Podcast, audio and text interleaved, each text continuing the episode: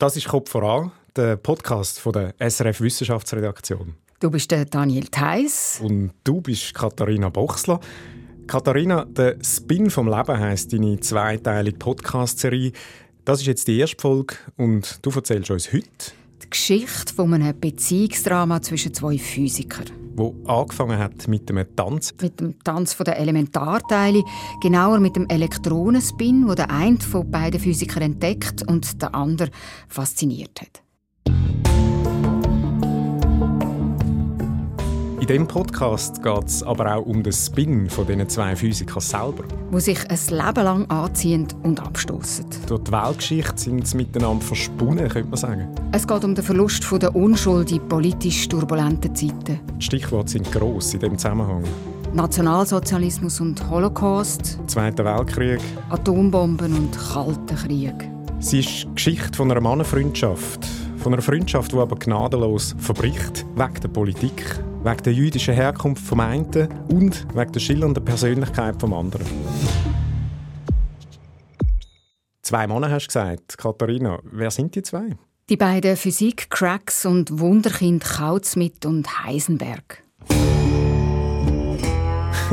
Breaking Bad. Nein, natürlich nicht der Heisenberg aus Breaking Bad von Netflix. Okay, schon klar.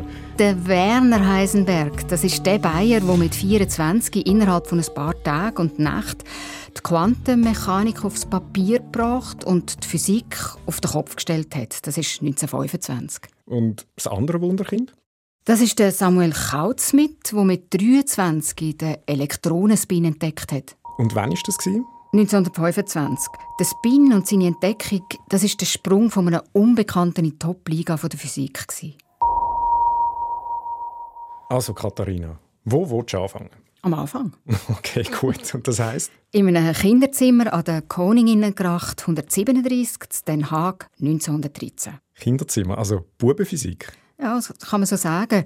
Der Samuel Kautzmidt ist elf, als er im Physikbuch von seiner größeren Schwester Rachel beim Kapitel über die Spektroskopie hängen bleibt. Ah, okay, Spektroskopie, das ist so die alte Physik, oder, wo Strahlung oder Licht tut auffächern in einzelne Wellenlängen. Im 20. Jahrhundert geht es in der Spektroskopie vor allem um das Licht, das Atome aussendet. Die Wellenlängen, die Farbe, das Licht, wenn man sie anregt. Through a prism you can see lines in the light. The light is being pulled apart and you see light and dark segments. Und wer ist jetzt das, der da von Prismen redet? Okay, I'm Martijn van Kalmthout. Der Martin van Kalmthout ist Physiker, Journalist und Autor von der ersten und bis jetzt einzigen Biografie über den Samuel Kautzmidt. Ah, okay. Dann ist er ja wirklich der Richtige, oder? Ja, würde ich sagen. Aber jetzt würde ich gerne zurück ins Kinderzimmer gehen, wo der elfjährige Samuel seine Liebe zu den Spektren entdeckt und nie mehr davon loskommt. und von dort ist dann auch klar, der Samuel wird Physiker. No, no, no, no, no. Nicht wirklich. Während sein späterer Freund Heisenberg aus einer bildungsbürgerlichen Familie kommt, mit vielen Akademikern, hat beim Samuel Kautz mit die Heime noch nie jemand studiert. His mother had a shop that produced hats, fashionable hats. Die Mutter hat ein Hutgeschäft, der Vater verkauft Toilettensitz aus Mahagoni. Mhm. His father, on the other hand, was gathering his small fortune by producing very specific kinds of toilet seats in a certain kind of wood that was really popular at the time. Aber der Samuel ist angezogen vom Licht der Atom, der Spektren. Sie bleiben das Leben lang seine Leidenschaft, eigentlich seine grosse Liebe.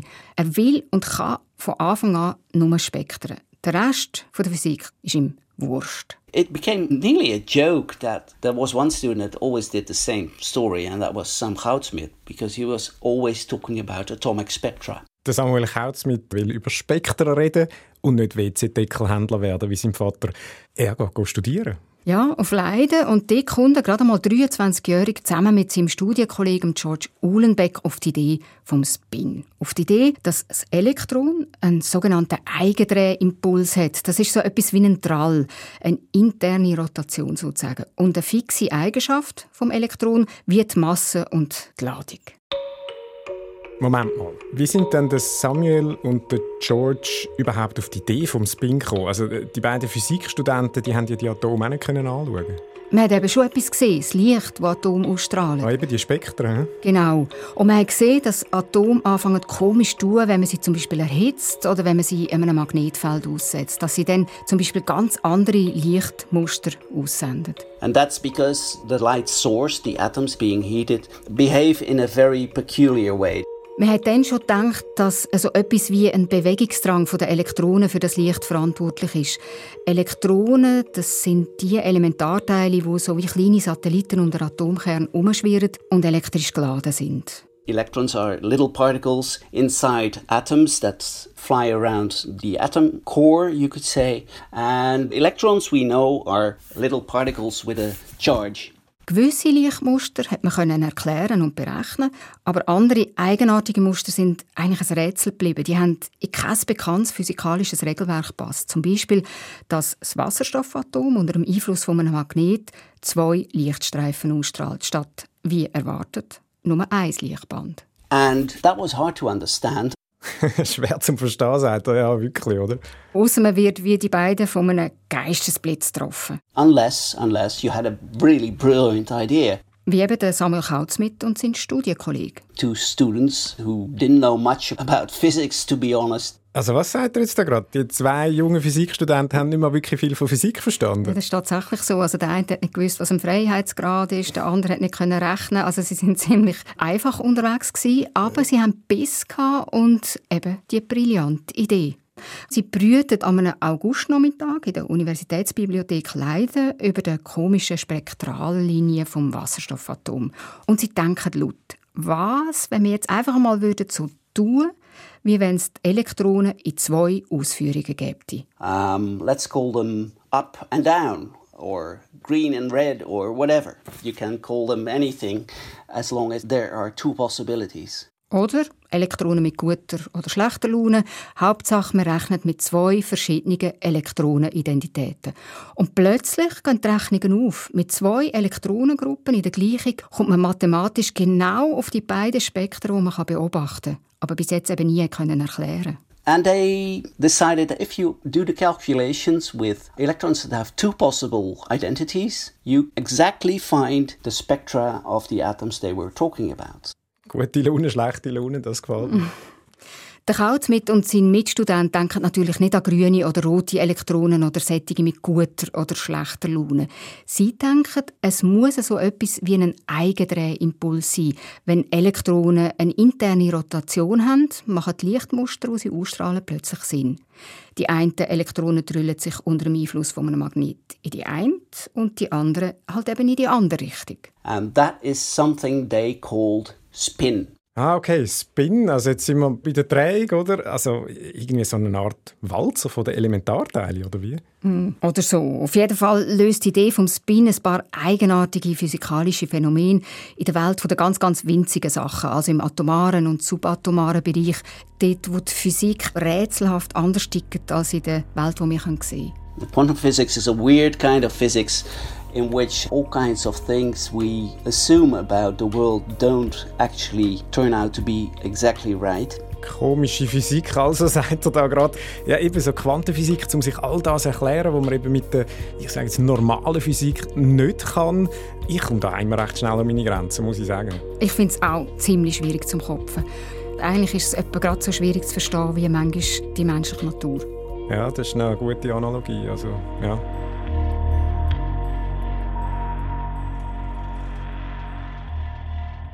Aber komm jetzt, Katharina, jetzt hast du mir von dem Spin erzählt, wo da irgendwie rum ist. Also für was ist der Spin jetzt eigentlich wirklich gut in der Physik? Also das Konzept erklärt nicht nur die Ursache von komischen Spektralmustern, wie ich vorher erzählt habe.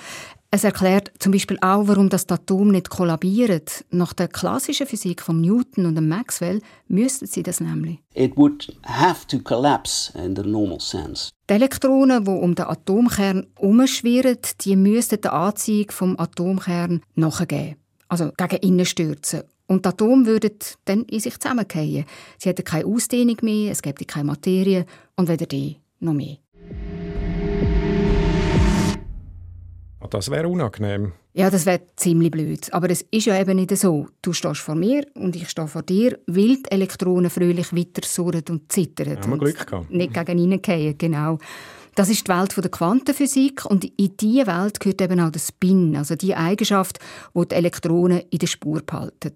Und genau das kann man vom Kautzmit und seinem Studienfreund George Uhlenbeck nicht behaupten. Die hat nämlich ihre eigene Erfindung ziemlich aus der Spur gehauen. Das hat äh, für ziemlich viel Aufregung gesorgt, die Idee damals. Mhm, also zuerst sind die beiden begeistert von ihrer Idee und dann total geschockt. Sie kommen kalte Füße über und sie wollen den Artikel, wo ihr Professor der Paul Ehrenfest schon in der Fachzeitschrift Naturwissenschaften für sie eingereicht hat, sofort zurückziehen. Aber der sagt nur: Don't worry, you're a young physicist, you have nice ideas, and if you're wrong, that's no problem. You are allowed to be wrong. Macht euch keine Sorgen, ihr seid jung, ihr dürft Fehler machen. Super, oder? Nicht schlecht. Also, ich nehme an, karrieremäßig ist es dann bei denen ziemlich abgegangen, oder? So wie zwei 1. August-Tragödien. Ungefähr so. Die ganze Physiker-Community kennt jetzt ihre Namen. Alle wollen mit ihnen reden, mhm. auch die ganz Grossen übrigens, wie zum Beispiel der Albert Einstein und der Niels Bohr, der wow. Begründer vom Atommodell. These two Bursche, the two little boys from Leiden, they got a lot of attention from this group of physicists. Das ist aber nicht schlecht, he? Nicht mehr nicht. Und schon am Tag, wo der Artikel rausgekommen ist, schreibt der 24-jährige Werner Heisenberg am Samuel Kautz mit. Und er schreibt ihre mutige Note. Yeah, courageous little note. Ihre mutige Note in den Naturwissenschaften interessiert mich so sehr, dass ich gerne einige Fragen an Sie darüber richten möchte. Das ist aber süß, oder? Also auch gerade wie die Jungen da so gestellt miteinander mhm. kommunizieren.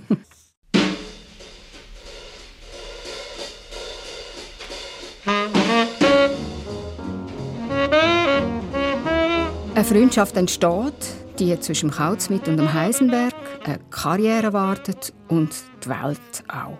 Und das ist Geschichte dazu. Die University von Michigan sucht Leute für eine neue Gruppe mit theoretischen Physikern. Der Samuel Kautzmitt sagt zu und gibt Gas. Das muss wahrscheinlich auch, oder? Er hat gerade sein Studium abgeschlossen und da braucht er sicher noch dies, also um ein bisschen Schub haben in der wissenschaftlichen Welt. Er schreibt die dies schnell und auch ziemlich schludrig, Hauptsache es geht weiter. Am 3. September 1927 checken er und seine Frau Jeanne, Jeanne Loger, zu London auf dem Ozeanpassagierschiff RMS Baltic ein. Und neun Tage später kommen sie zu New York an. Und am G steht der Robert Oppenheimer. Man kennt sich von Leiden. Der Robert Oppenheimer. Die berühmten Namen, jetzt kommen sie irgendwie langsam alle zusammen. Ja, sieht so aus. Der Robert Oppenheimer ist der Atomphysiker, der 13 Jahre später der Chef wird vom grossen Manhattan-Projekt, dem US-amerikanischen Atomprogramm. Vater von der Atombombe, sagt man Oppenheimer ja auch. Der Oppenheimer macht zuerst ein Sightseeing für die Holländer zu New York und dann geht es weiter auf Ann Arbor. Dort ist die University of Michigan. Es ist ein Provinzstädtchen in der Prärie. Der Ort ist eigentlich recht träge und langweilig, aber die Forschung die ist top und der Besuch aus Europa auch. Der Werner Heisenberg zum Beispiel kommt regelmäßig auf Ann Arbor für die Summer Schools. Also das heißt, er kommt mit dem Schiff über, oder? Ja, da, da ist man noch nicht gechattet. Genau, der braucht seine guten neun bis zehn Tage, bis er okay. einmal dort ist. Und dann wohnt er bis Kautzmitz. Die beiden sind jetzt also wirklich Freunde. Sam and Werner had been friends. Im Sommer 1939 ist der Werner Heisenberg dann das letzte Mal bis Kautzmitz zu Besuch. Ähm, Heisenberg sein Schiff zurück auf Europa ist praktisch leer. Auf dieser Strecke sind jetzt die meisten in der umgekehrten Richtung unterwegs. Raus aus Europa, weg vom Nationalsozialismus und der Angst vor Verfolgung und Krieg. Darunter sind viele Wissenschaftler und ehemalige Kollegen vom Heisenberg und dem Kautz mit. Und kurz darauf, also kurz nach der Fahrt vom Heisenberg, bricht Europa der Zweite Weltkrieg aus und die Freundschaft bricht ab. Yeah, they had been friends, like I said, they had been friends before the war. Gute Freunde bis zum Krieg an. Ich nehme an, jetzt äh, ist das recht eng geworden dann, oder? Ja, die beiden haben vorher eigentlich in der gleichen Welt gelebt, in der Wissenschaftswelt, und jetzt wird die verrissen von der Politik. Samuel Kautzmitt ist klar, seine Eltern sind in Europa nicht mehr sicher. Seit 5.45 Uhr wird jetzt zurückgeschossen. Der Samuel Kautzmitt beantragt US-Visa für seine Eltern. Seine Schwester Rachel ist dann schon auf Frankreich geflüchtet, aber die Eltern sind eben noch zu Holland. Nach einem halben Jahr, Anfang Mai 1940, sind Papiere für die Eltern parat, aber vier Tage später, am 10. Mai, marschieren die deutschen Truppen zu Holland ein. Die Eltern können das Land nicht mehr verlassen, also können nicht mehr raus. Ab dem Sommer 1942 fangen die Nationalsozialisten dann mit den Massendeportationen von Jüdinnen und Juden in die Vernichtungslager zu Polen an. And although he has tried to get his parents to the US, they are still in the Netherlands when the Jews are being picked up and sent to the concentration camps. Der Samuel Kautzmit gehört erst nach drei Jahren wieder von seinen Eltern. 1943, Anfang Februar, schreiben sie ihm einen Abschiedsbrief. The news was that his parents had been taken away from Den Haag. Sie würden jetzt aus Den Haag deportiert. Der Samuel Kautzmit wird panisch. And of course, that led to panic, but also to uh, trying to save them in a direct sense. Er lässt seine Kontakte zu Holland spielen und fragt jemanden, der vielleicht ein bisschen näher dran ist an dem, was passiert. Er fragt einen guten niederländischen Freund, den Wissenschaftler und Widerstandskämpfer und Physiker Dirk Koster, ob er ihm helfen könne. Der Koster kennt den Heisenberg gut und bittet für oder im Namen vom Kautzmit Heisenberg um Hilfe. Der Heisenberg, der weiß gerade, um wer es geht. Er kennt die Eltern von Samuel Kautzmit gut. Er ist als junger Wissenschaftler ein paar Mal beim Samuel die Heime zum Essen eingeladen gewesen. Am 16. Februar schreibt der Heisenberg zurück. Das Kautzmitz seien immer gute Gastgeber gewesen. Es würde ihm leid tun, wenn dem Samuel seinen Eltern etwas passieren sollte, aus Gründen, die ihm nicht bekannt sind. Aber er könne nichts machen. And Heisenberg replies to the letter from Koster with a very brief note uh, saying that he's sorry to hear what's going on, but he can't do anything, and that's it. He's convinced he can't do anything and apparently doesn't want to as well. Samuel Kautz mit seinen Eltern kommen am 10. Februar 1943 im Vernichtungslager Auschwitz an und sie werden einen Tag später vergast, am Vater seinem 70. Geburtstag.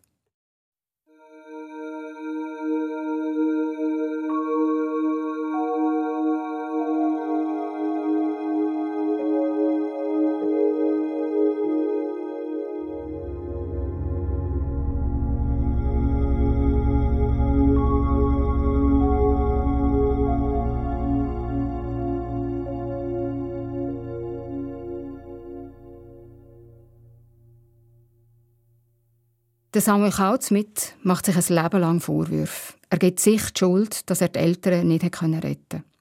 Er leidet unter Depressionen. Wenn ihn nur ein bisschen mehr pressiert hat, schreibt er zum Beispiel, der eine Termin beim Immigrationsamt nicht um eine Woche verschoben hätte und die wichtigen Briefe ein bisschen früher geschrieben hätte, dann hätte ich meine Eltern vor den Nazis retten Of course, there's the feeling of loss, but it, there's also the feeling of guilt. And that's because Sam has felt ever since the war until his death that he somehow failed to save his parents. Ist aber schon noch ziemlich happig, oder? Dann auch mit diesen Selbstvorwürfen. Das ist eine richtige Tragödie. Und eigentlich hat ja alles so gut angefangen.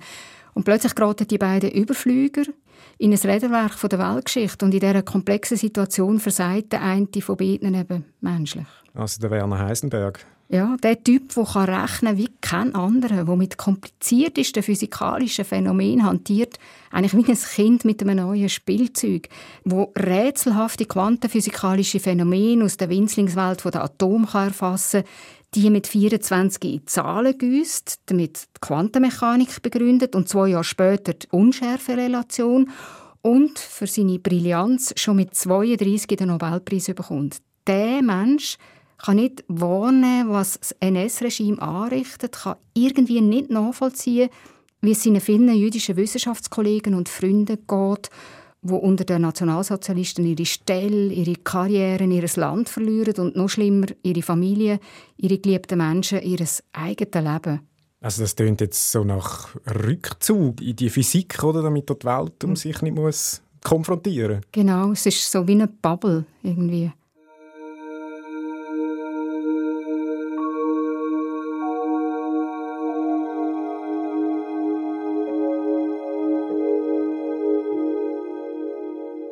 Okay, was für eine Geschichte.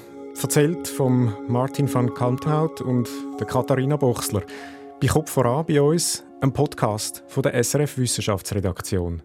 Der Spin vom Leben, so heißt der Titel von der und der nächsten Folge.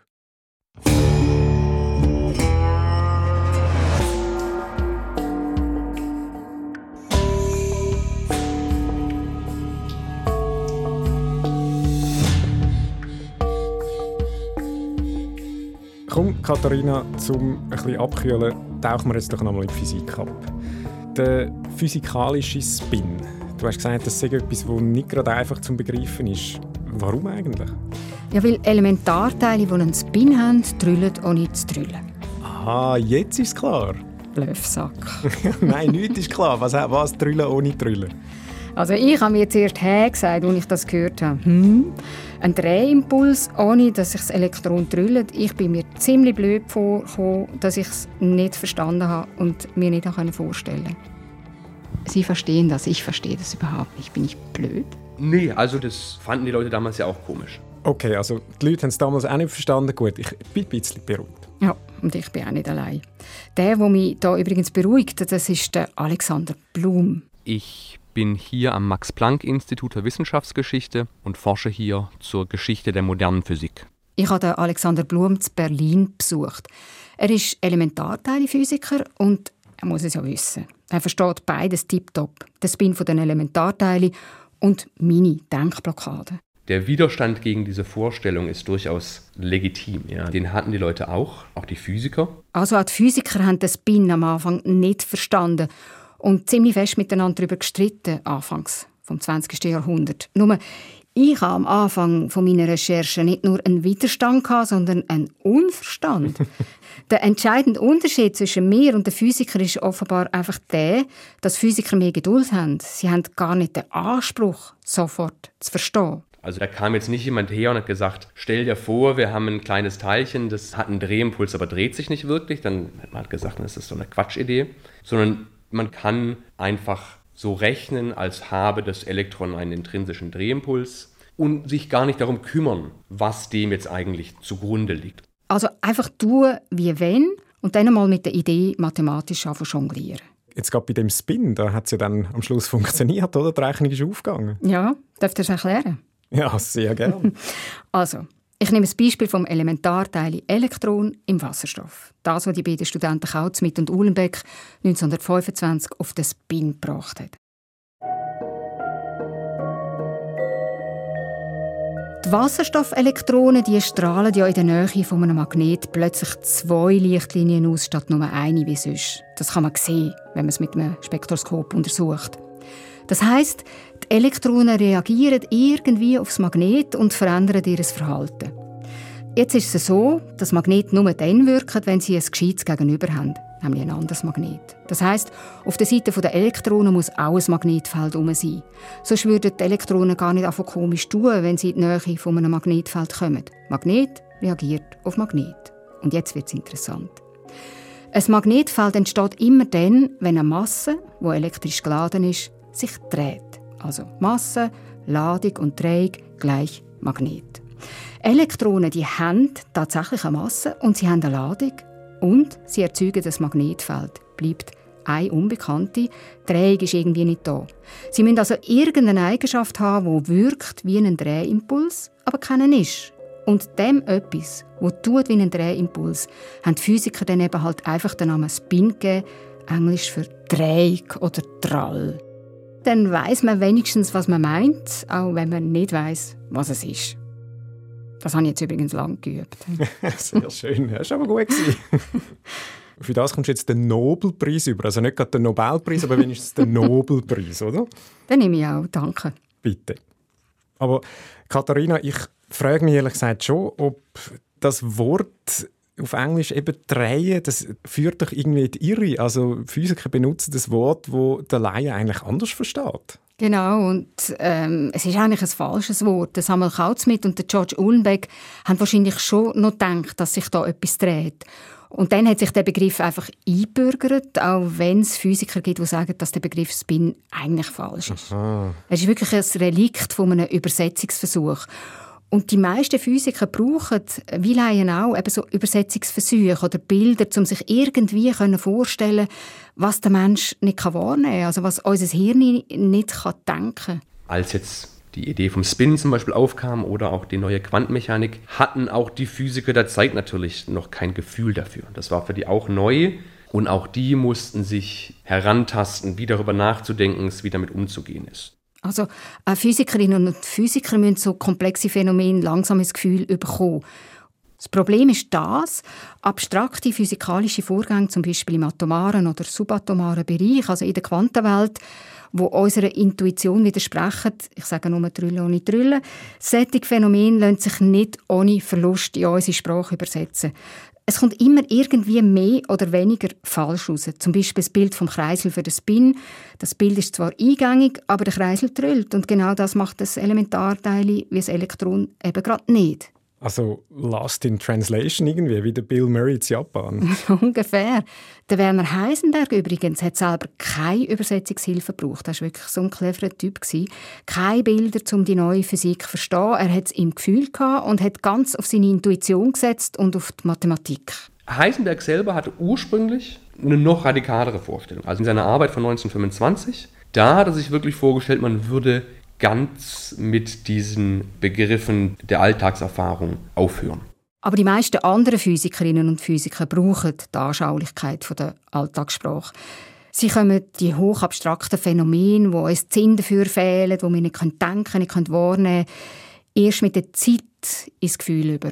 Die kleinen Kinder, die lernen ja auch erst, wie die Gegenstände sich bewegen. Das wissen die ja nicht vom ersten Moment an. Das dauert Jahre, aber genauso ist es eben, wenn man dann Physik studiert ja, und dann in Physik promoviert und in Physik weiterforscht, arbeitet sich jemand dann auch jahrelang mit diesen Konzepten und kriegt genauso eine Intuition dafür. Und wenn die Physik dann mal im Buch angekommen ist, ist es einfach fantastisch.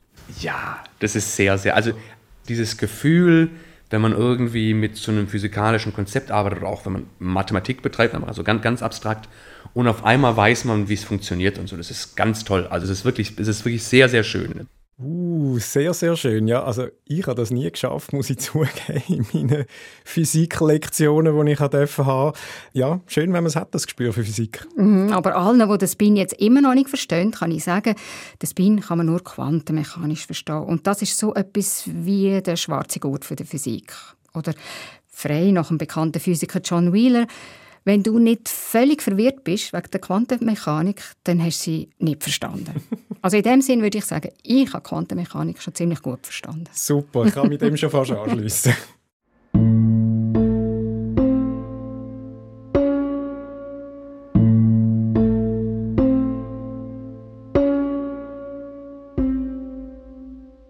So, Katharina, jetzt ziehen wir die lange, lange Schnur ein. Du schwebst ja da in ein paar hundert Meter Höhe irgendwo in so einer Quantenwolke. Jetzt ziehen wir die ein.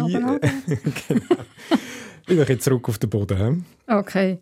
Zurück auch zu der Geschichte von Samuel Kautz mit und zurück zum Quantennerd Werner Heisenberg, wo sein jüdischer Freund Kautz mit und seine Eltern nicht geholfen hat damals im Krieg.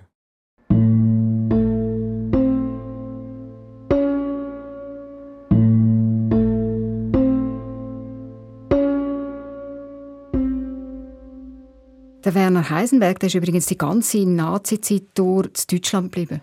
Aber er hat doch sicher auch Angebote bekommen, oder so als Topforscher, also Angebote aus dem Ausland.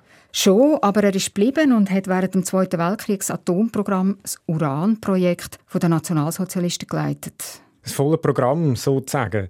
Ist er dann aber auch in der Partei und all das? Er war selber kein Nazi, aber sehr konservativ, national konservativ, manche sagen nationalistisch.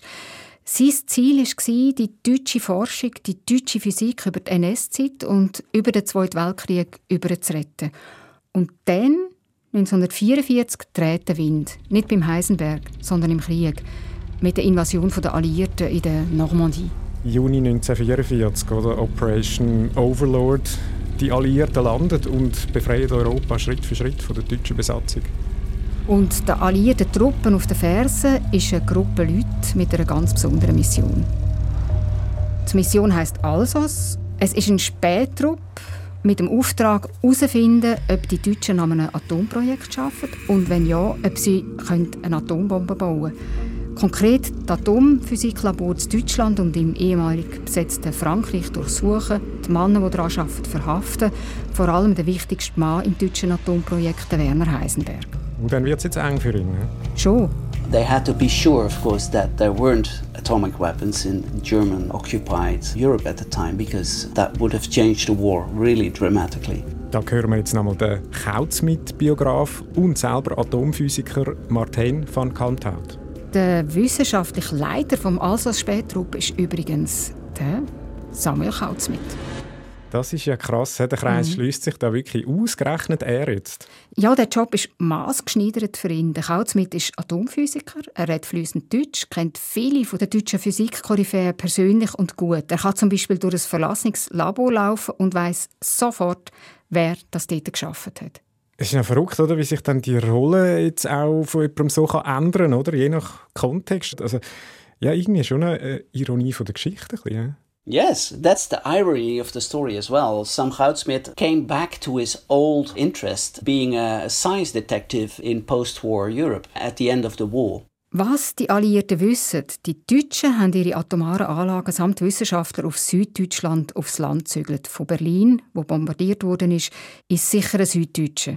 Also die wertvollen Anlagen aus der Bombardierungs- und Schusslinie zügelt. Genau, aber der Kautzmit der sucht auch in den alten Labor, also von Paris über Straßburg, Norddeutschland, Heidelberg nach Tübingen, bis eben in die kleinen Dörfer auf der Schwäbischen Alb, quer durch die Laborlandschaft der deutschen Atomphysik.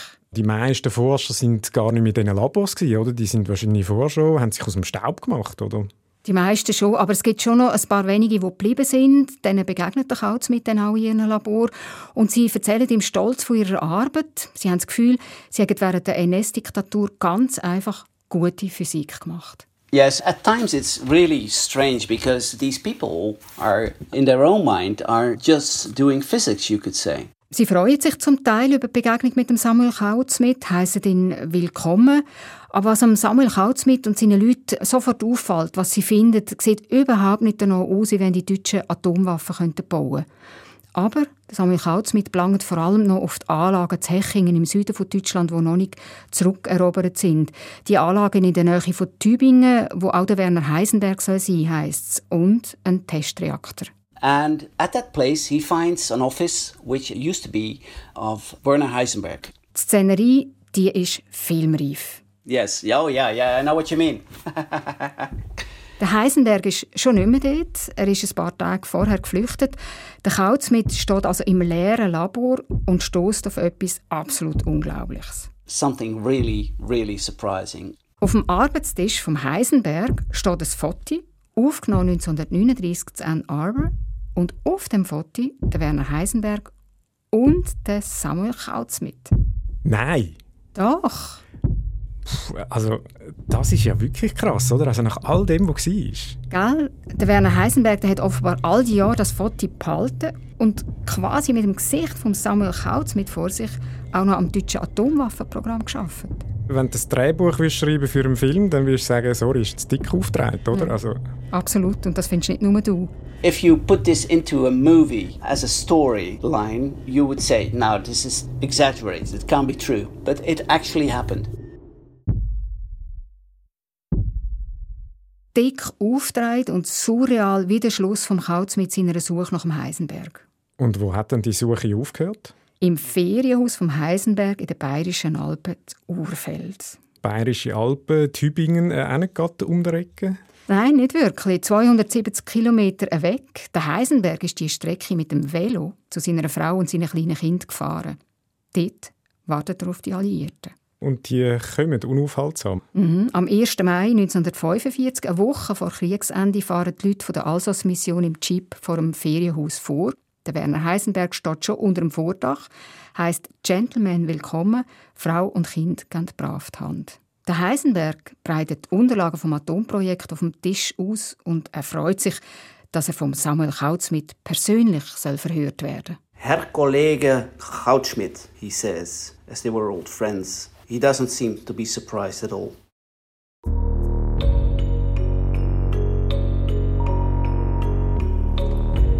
Und wie die Geschichte nach dem Krieg weitergeht mit diesen zwei ehemaligen Kollegen, erfahrt ihr im zweiten Teil vom Podcast «Der Spin vom Leben» von der Katharina Boxler. Dann erzähle ich euch, wie die Aussicht auf dem Balkon vom Heisenberg in einer Villa zu Berlin ist und wie dass der Samuel Kautzmit seinen ehemaligen Freund verhört. Und wie weit dass der Heisenberg mit der Atombombe eben wirklich schon war. Und was aus den beiden ehemaligen Wunderkind und ihrer Freundschaft nach dem Krieg geworden ist. Schreibt und sagt uns, was ihr von dieser Staffel und auch sonst vom Kopf voran Podcast haltet. was ihr gerne wissen oder was ihr uns gerne erzählen ein Textli oder auch eine Sprachnachricht gerne auf 079 878 65 04 oder dann ein E-Mail auch sehr gerne an kopfvoran.srf.ch. Adressen und mehr zu Kopf voran findet ihr auf der Play SRF App und überall sonst, wo es Podcasts gibt. Das Manuskript gut durchgelesen und Produktion gemacht hat Katrin Zöfel, Sounddesign Chris Weber. Autorin von dieser Folge Katharina Bochsler. Und mein Name ist Daniel Theiss.